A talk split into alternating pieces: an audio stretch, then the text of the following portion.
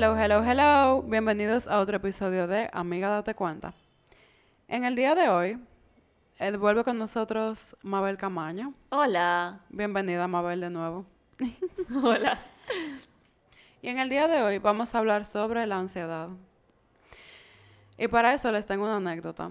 Yo creo que ya lo he mencionado en varios episodios. Eh, yo tengo hipertensión. eh, me diagnosticaron el año pasado eh, tras un una crisis hipertensiva un poco fuerte. Luego de, de hablar un poco con mi cardiólogo y de varias sesiones cómodas en terapia con mi terapeuta, me di cuenta de que realmente eh, la causa de mi hipertensión no era solamente el estilo de vida poco salubre que yo estaba llevando, o sea, eh, mala, malísima higiene del sueño, malísima alimentación, eh, yo fumaba cigarrillo como una loca, bebía como una loca.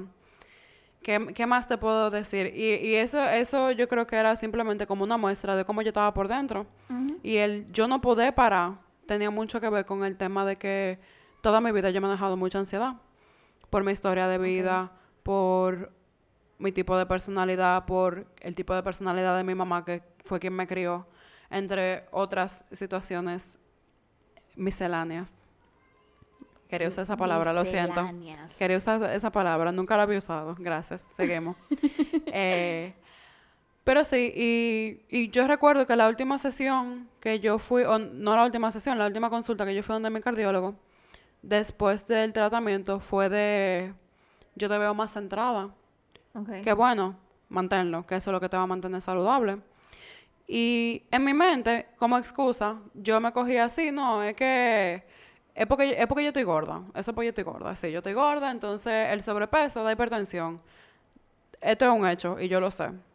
Pero realmente no era necesariamente eso, porque yo no estaba en un nivel de sobrepeso para que a mi edad me diera hipertensión. Era el mismo tema de la ansiedad. Yo tengo problemas del sueño todavía el sol de hoy un poco fuerte. Y todo eso tiene que ver con la ansiedad fuera de contexto y una ansiedad mal manejada.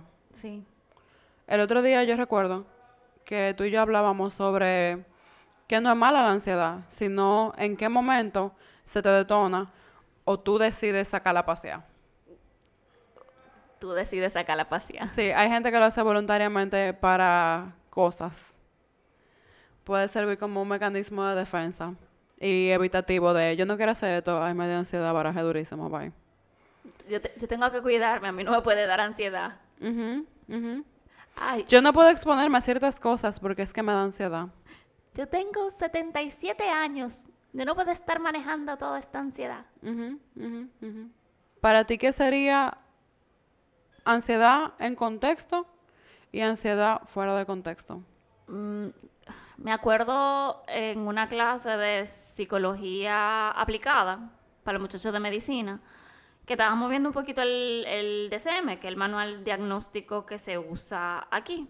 Em, eh, se plantea que la ansiedad es como la incapacidad para... eh, se me fue. Relajarse. La incapacidad para relajarse. Ajá. Esa misma vaina.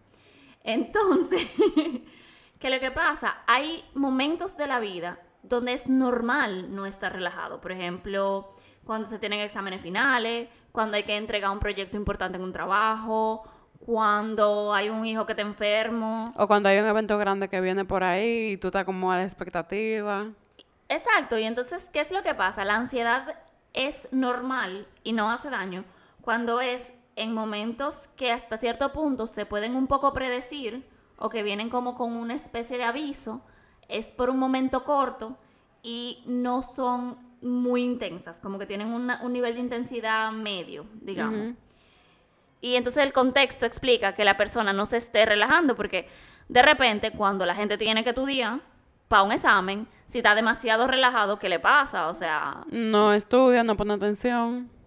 ¿y qué le Lo coge a pasa? chelcha, se quema. Exacto. O, o de repente no le va tan bien como le hubiera podido ir. O...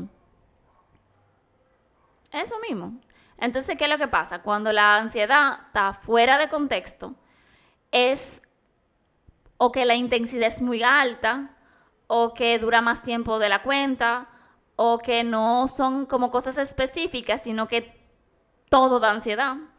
O que hay cosas que dan ansiedad, pero porque tienen un algo detrás que le da mucha, mucha fuerza.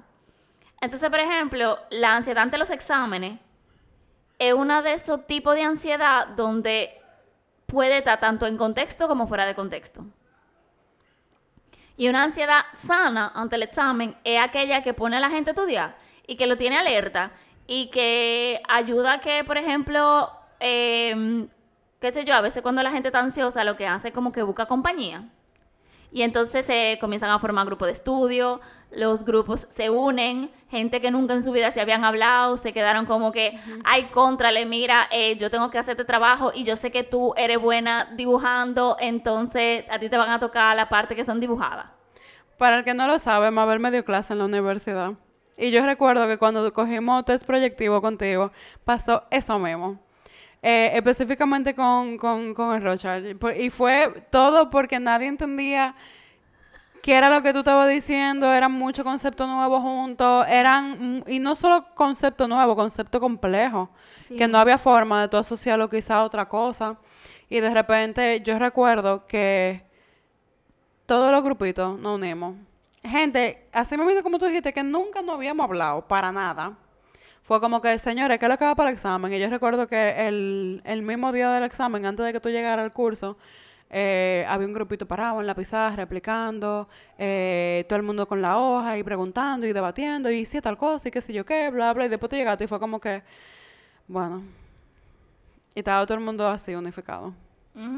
Entonces, la ansiedad a veces se usa para ese tipo de cosas y unifica y ayuda a que la gente tenga energía para terminar el proyecto, porque hay gente, por ejemplo, que al final del proyecto quizá no tiene tanta energía. Ayuda a mantener despierto, a mantener centrado, incluso a veces. Alerta. Sí. A tratar de buscar los puntos seguros en un lugar. Sí, sí. Los puntos de seguridad. Eh, a quién yo puedo acudir si necesito ayuda es como, como ese toquecito de, responsabilidad con uno mismo. En cuanto a mantenerme seguridad, mantenerme vivo. Y, responsabilidad con los demás. Porque cuando, por ejemplo, eh, hay gente que le pone ansioso, sabe que le debe algo a alguien. Sí, debe dinero a mí me pone grave. Grave que ni te explico.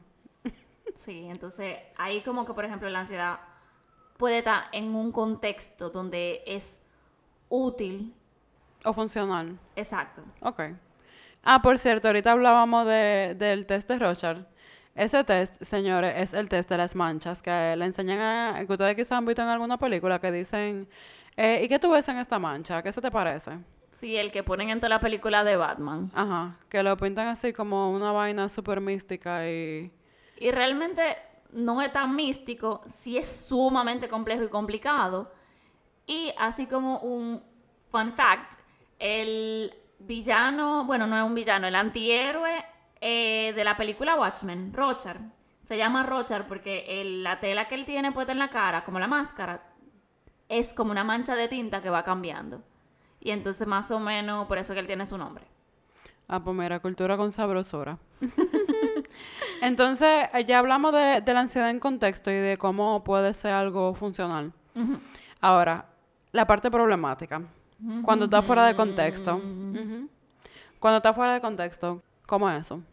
Está fuera de contexto cuando es muy intensa, cuando dura mucho tiempo, cuando de repente em, termina como haciendo más daño que lo que es útil. Es como, como si saliera más cara la sal que el chivo. Y de repente, por ejemplo, con lo mismo que estábamos hablando de los exámenes, yo conocí una muchacha que la muchacha, por ejemplo, la muchacha estaba en Intec y le estaba yendo bien en Intec. Y la familia, por, por una razón, la mudó para la, para, para la UNFU. Y en la UNFU ella se comenzó a poner cada vez más ansiosa por los exámenes y llegó un punto donde ella no entraba a los exámenes. O sea, ella llegaba a la puerta y se devolvía. Porque era como, eh, particularmente en el caso de ella, eh, en una conversación, su expectativa de ella misma y de lo que ella tenía que poder hacer era tan alta que ella prefería huir. Yo entiendo que, que ese es un buen ejemplo para la parte como no funcional. Porque en, en mi caso muy particular, pero entiendo que también a nivel profesional esa pudiera ser una buena aplicación. Yo entiendo que lo que hace que, que la ansiedad esté fuera de contexto es cuando te incapacita o te imposibilita tú actuar ante una situación como tú debes de actuar para poder resolver o se sale del parámetro que te permite hacer lo que sea que sea que tú tengas o quieras hacer. Como por ejemplo la primera vez que yo iba a grabar el, el primer episodio. ¿Qué te pasó en el primer episodio? Oh, empezamos a grabar como 50 veces, yo me puse súper nerviosa. A mí de verdad me cruzó por la mente decir, mira, yo voy a dejar esta vaina aquí porque en verdad no doy. Pero era simplemente el nervio de, obviamente, yo nunca había hecho esto, eh, no sé ni por dónde voy a armar el muñeco, cómo se hace eso. Pero de repente ya yo tengo a tres gente esperándome, que me están dando apoyo y que me están ayudando a yo meter mano y es como que... Y eso fue lo que te ayudó. No, eso fue lo que me hizo yo jondeamos porque si hubiera sido, si hubiera sido yo sola, mira, se queda ahí. Ahí. Me identifico. A mí me pasó con una boda. Yo tenía que... ah, Yo no había elegido la ropa antes y yo me puse todo lo que estaba en mi closet. O sea, todo lo que era como más o menos un vestido. O sea, yo llegué a un punto donde... Yo sé que esto no es un vestido, pero déjame ver qué tal. Y después que yo encontré un vestido y unos zapatos y una cartera, o sea, imagínense como los procesos así kilométricos por cada uno. Yo no tenía cómo yo me iba a peinar. Y al final yo terminé en medio del cuarto. Yo creo que yo me puse hasta a llorar realmente. Y yo terminé llamando a mi novio que andaba con una amiga porque la boda era la boda era chiquita y a mí me habían invitado y yo no iba a llevar a nadie porque la boda era chiquita. ¿Tú sabes lo que es eso? Yo espero que ella me haya perdonado en su corazón. Eh, y al final yo no fui a la boda porque yo me sentía tan ansiosa y ahí es un poco la intensidad donde era como como que yo tenía que elegir la ropa perfecta porque si yo no elegía la ropa perfecta ¿qué? Yo no sé lo que iba a pasar, pero era demasiado horrible y catastrófico. Era como iba a ser lo peor del mundo para siempre y por siempre. Sí, porque es como una sensación de, de que, de eso mismo, de que es algo catastrófico. Y me llama la atención que tú utilizas la palabra intensidad. Ujú. Porque yo creo que eso, esa es como la palabra determinante eh, a que la ansiedad sea algo, una respuesta normal o natural ante ciertas situaciones, o que sea algo ya que puede ser un problema Sí. y te puede incluso hasta dejar en una situación de peligro. Dependiendo obviamente de la situación y del Sí, de contexto. dónde, de cuándo, qué es lo que está pasando ¿De alrededor. Em, yo tengo un amigo, por ejemplo, que cuando él se va de viaje, a cualquier tipo de viaje, él se tiene que beber un medicamento. ¿Cómo se? Un prodón. ¿Tú sabes para qué sirve el prodón? No para diarrea. Ajá. ¿Qué? ¿Y por qué? Se tiene que ver un perdón. Porque cuando él se va de viaje, ¿Es verdad? sí, cada vez que se tiene que montar en se un pone carro, malo. Cada vez que se tiene que montar en un carro para ese viaje. Se pone malo. Ajá. Wow. Bueno, buen mecanismo de afrontamiento. Pero ya de por ya lo sabe, ya él está Exacto, consciente. exactamente. Él como que no tiene su incluso hay veces que él ni siquiera se la bebe. Pero él Porque él sabe lo puede- que está ahí Sí, y que puede pasar. y que cualquier cosa él tiene su patillita ahí, que su patillita le resuelve. Ya eso hace que que se ponga menos ansioso. Tú sabes que me, que me gusta mucho que, que tú hagas esa anécdota, porque me, me conecto un poquito a, por ejemplo, en el caso de él, cómo se ve el tema de la ansiedad. Mm. A él le da diarrea. A mí, por ejemplo, a mí me pasa que me dan unas palpitaciones y unas taquicardias horribles, horrorosas. Mm.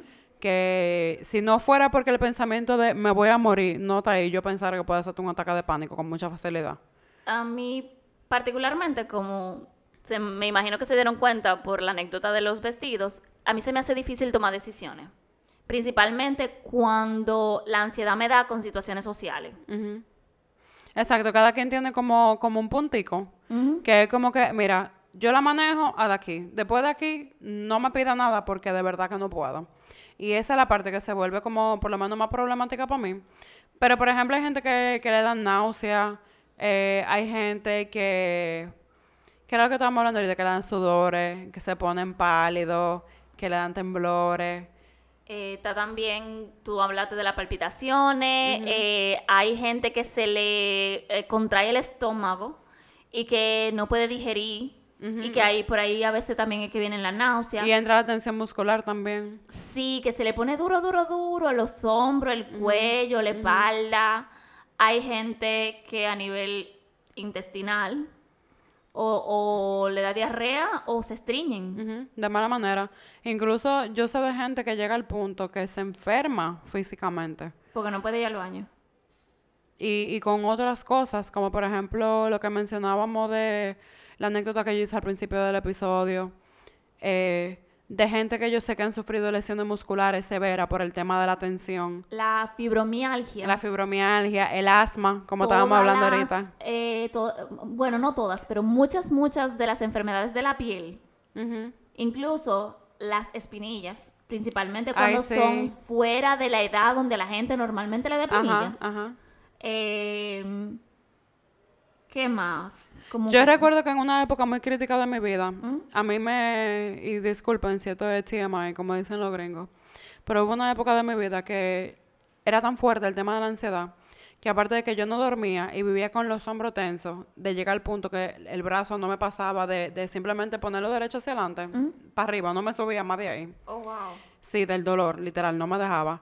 Eh, llegó al punto de que a mí me daba eh, caspa por somatización. Pero una cosa tan fuerte que la primera dermatóloga donde yo fui, ella pensaba que era seborrea. Y a mí se me caían los pedazos de cabello. Que yo parecía que mínimo me estaban dando Ah, quimioterapia. la- horrible. La alopecia, sí. La Ay, horrible. En la pelo. coronilla del pelo aquí atrás. ¿Mm? Ahí todo eso. Ahora que yo tengo cabello. Pero si tú me tirabas de que el pelo para adelante como donde cae, yo pues yo parecía un fraile. Porque lleno de hoyo, lleno de hoyo, Oh, lleno de hoyo.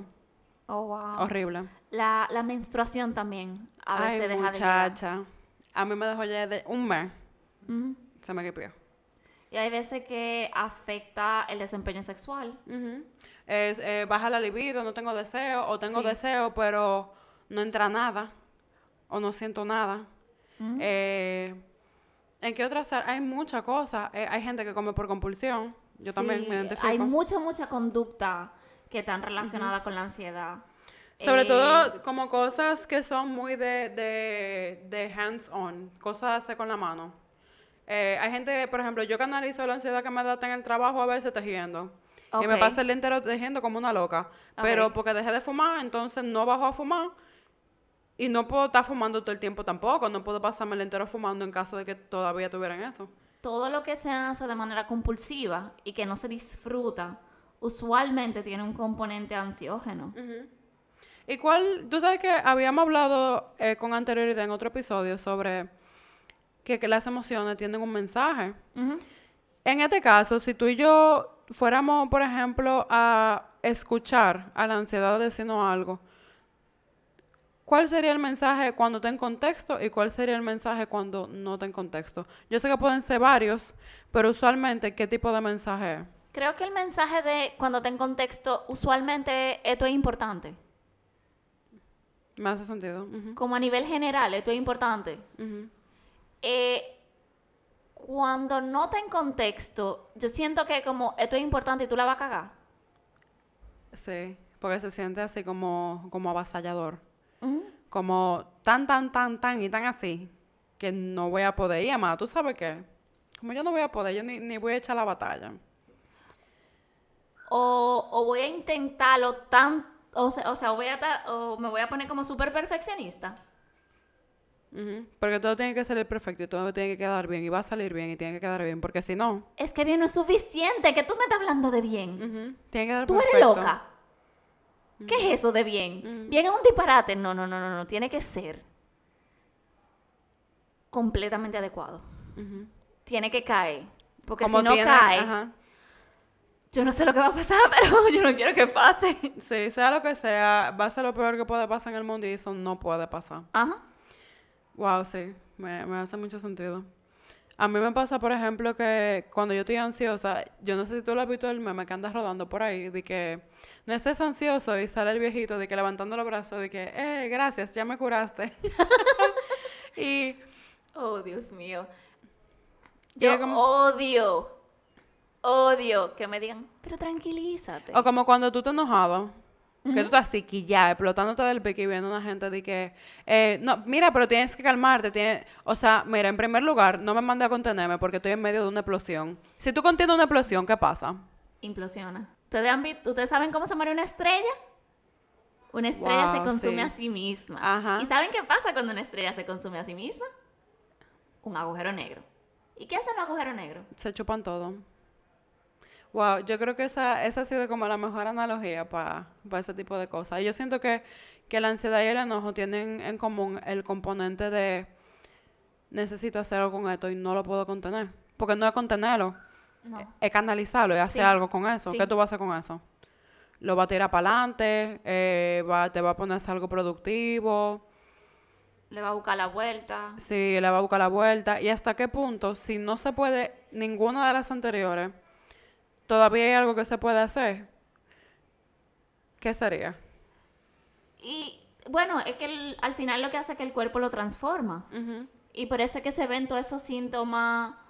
Eh, ay, por eso es que se ven todos esos síntomas que están relacionados con el cuerpo y con cómo funciona el cuerpo. De hecho, hay una explicación mucho más compleja y quizá no necesariamente compleja, pero mucho más científica, que está relacionado con neurotransmisores, está relacionado con toda la parte que tiene que ver con eh, energía, full energía eléctrica que corre por nuestros cuerpos. Gracias. Electricidad. Gracias, Matrix, por enseñarme. No energía cósmica, para que no vayan a decir por ahí. Em, y lo que hace es que se transforma. Entonces, de alguna manera, tiene que pasar algo con esto. Y cuando hablamos de implosión, usualmente lo que pasa es que el, tiene que hacerse algo. El cuerpo lo que hace es que lo transforma y lo transforma en enfermedad. Y ahí entra todo lo que mencionamos ahorita del tema, por ejemplo, mío de la caspa, de la hipertensión, de los problemas eh, a nivel del sistema digestivo. sistema digestivo, todo gastrointestinal. Eh, de la piel, de muchas cosas diferentes. Entonces, lo que no sé si yo respondí tu pregunta. Sí. Ok. Ok. Y siento que hay una idea que se quedó como en el aire y no sé cuál es. Ah, bueno, pues deja, deja el... Deja el chavo abierto para que de aquí ahorita cuando te acuerdes, lo hondees. Haremos, haremos, un paréntesis cuando ese momento llegue. Ah, creo que estábamos en el... Todas estas cosas que no me gusta escuchar. ¿Sabes cuál es la, que, la que a mí menos me gusta? Es... Ay, pero eso no es para tanto. Wow, óyeme, eso no hay una vaina que a mí me, ponga más, mala que eso, de verdad. Es como que yo siento que el mundo se me está cayendo. Por alguna razón lo estoy hablando contigo.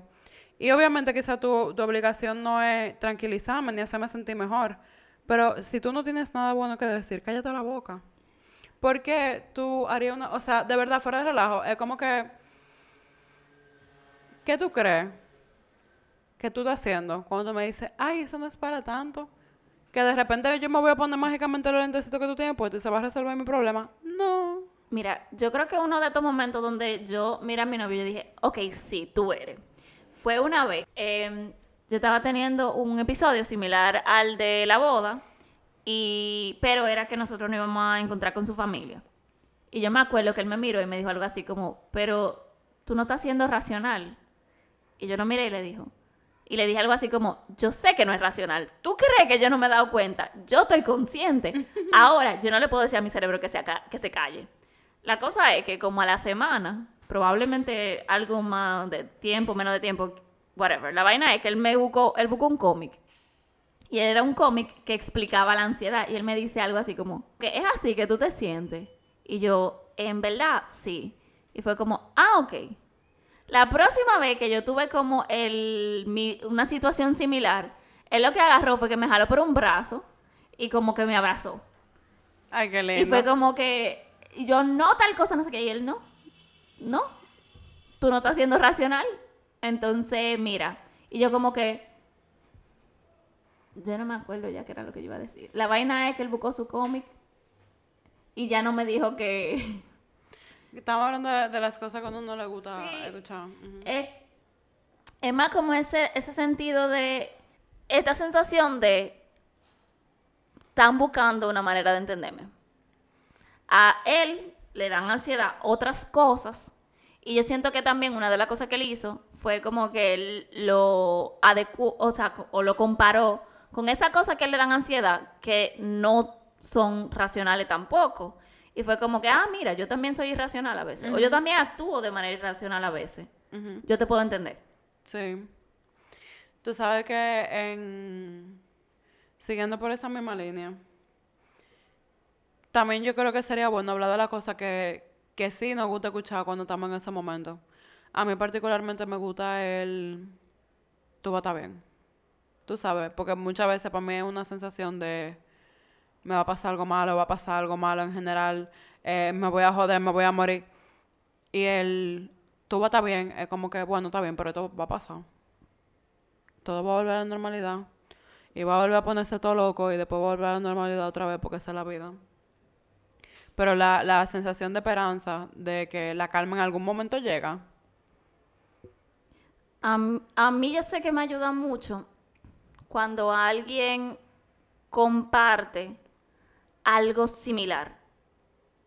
O sea, cuando alguien comparte su momento de irracionalidad de, ay, sí, a mí nunca me ha pasado con un vestido, pero yo me acuerdo una vez.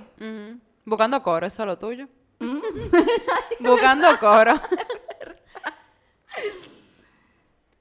Ah, ah, yo creo que esa parte de la, inde- de la identificación también es muy importante. Por eso mismo, de porque al final, cuando uno está dañadito, o está roto, o está jodido, de repente, el, el tú encontrar coro en otra gente que también están jodidos, igual que tú, quizás no es lo mismo, pero están jodidos.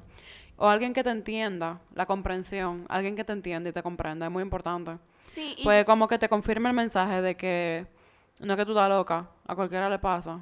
Y tú estás pasando un momento difícil, vas a estar bien. Y particularmente porque, digamos que yo, más que dañadito, pongo el término en reparación.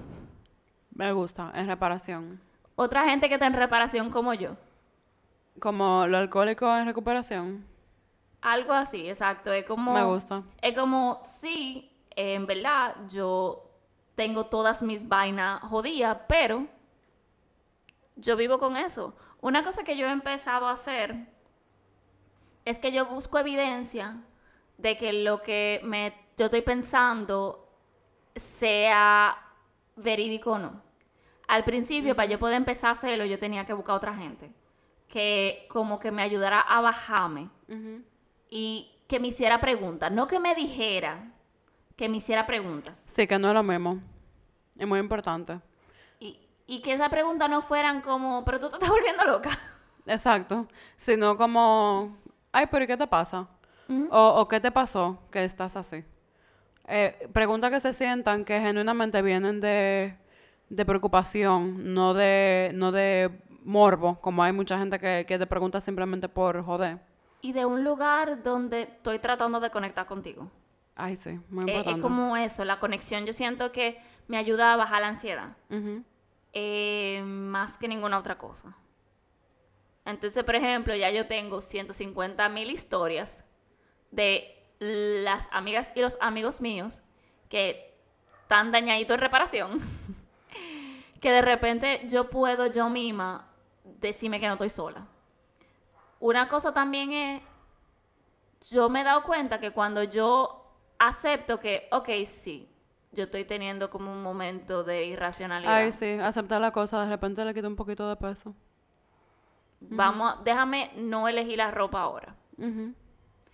Y hay que tener cuidado de no huirle a, a la ansiedad, porque cuando huimos, lo que hacemos es que, Se empeora. sí, porque el comportamiento de huida se vuelve como, como un...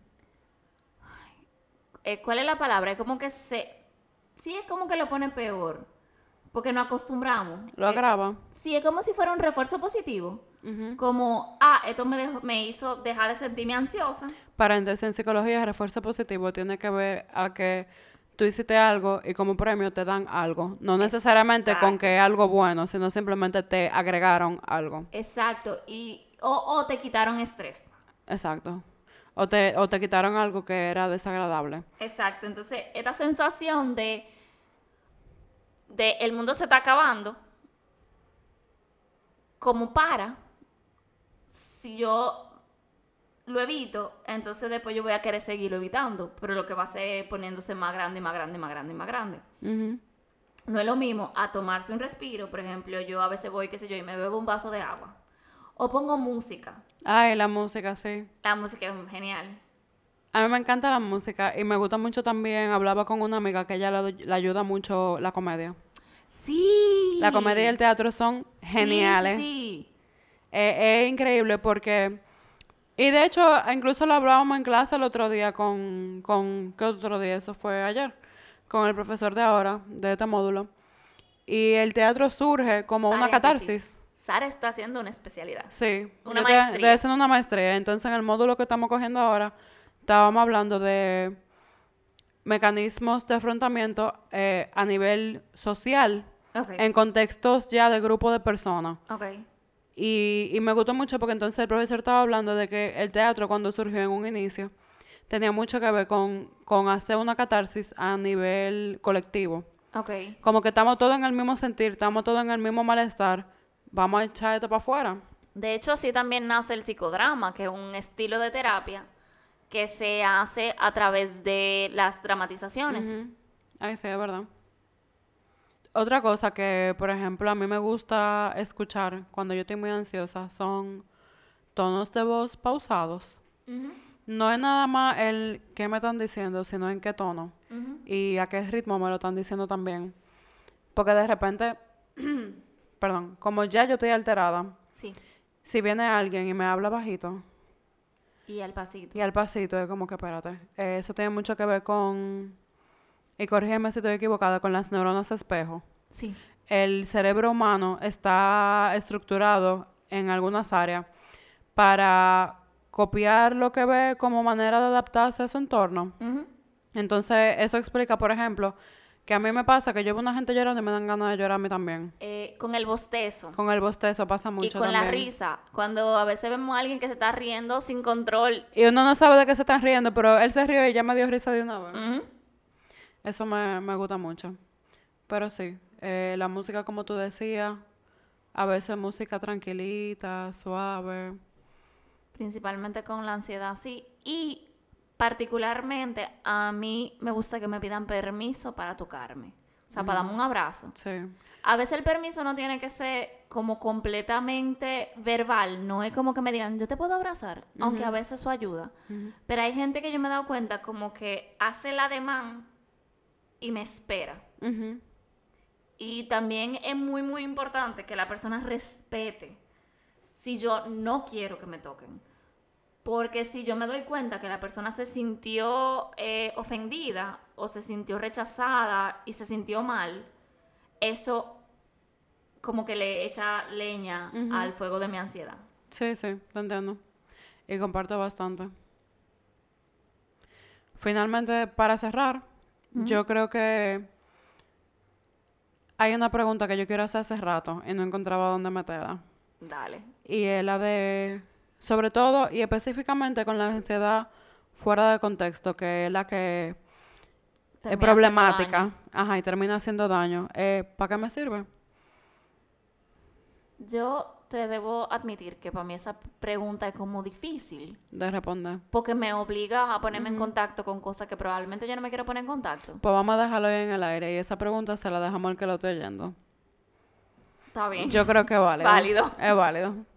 Bueno, pues hasta aquí el episodio de hoy. Gracias por la sintonía, Mabel. Gracias por la compañía de nuevo. Estén pendientes para el próximo episodio. Cualquier cosa, recuerden que nos pueden escribir a adcelpodcast.gmail.com y por Instagram arroba adcelpodcast. Muchas gracias. Bye. Bye.